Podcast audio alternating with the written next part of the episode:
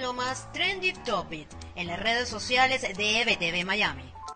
Si la semana termina con lo que es tendencia en Venezuela, Estados Unidos y en el mundo. Basilda Costa, un joven que murió justo un 12 de febrero, pero en el 2014, se viralizó este viernes. Decenas de mensajes en las redes sociales recordando al joven estudiante asesinado por fuerzas del régimen de Nicolás Maduro y la Plaza Bolívar de Chacao se mantuvieron durante gran parte del día en la tendencia. La Plaza Bolívar, tras la concentración de los estudiantes en la ciudad capital, la cual fue respaldada por el presidente interino de Venezuela, Juan Guaidó, y los diputados de la Asamblea Nacional Legítima. Mientras tanto, en los Estados Unidos, las declaraciones de la ex embajadora de Estados Unidos ante la Organización de Naciones Unidas, Nikki Haley, sobre el comportamiento del expresidente Donald Trump en los últimos días de su gobierno, rápidamente corrieron en las redes sociales, convirtiéndola en lo más trendy de hoy. Así también el día de San Valentín y la primera dama Jill Biden, quienes también se consolidaron entre las primeras tendencias del día. Esto tras la exhibición de corazones que la esposa del presidente de los Estados Unidos expuso en los jardines de la Casa Blanca para celebrar el Día del Amor y amistad.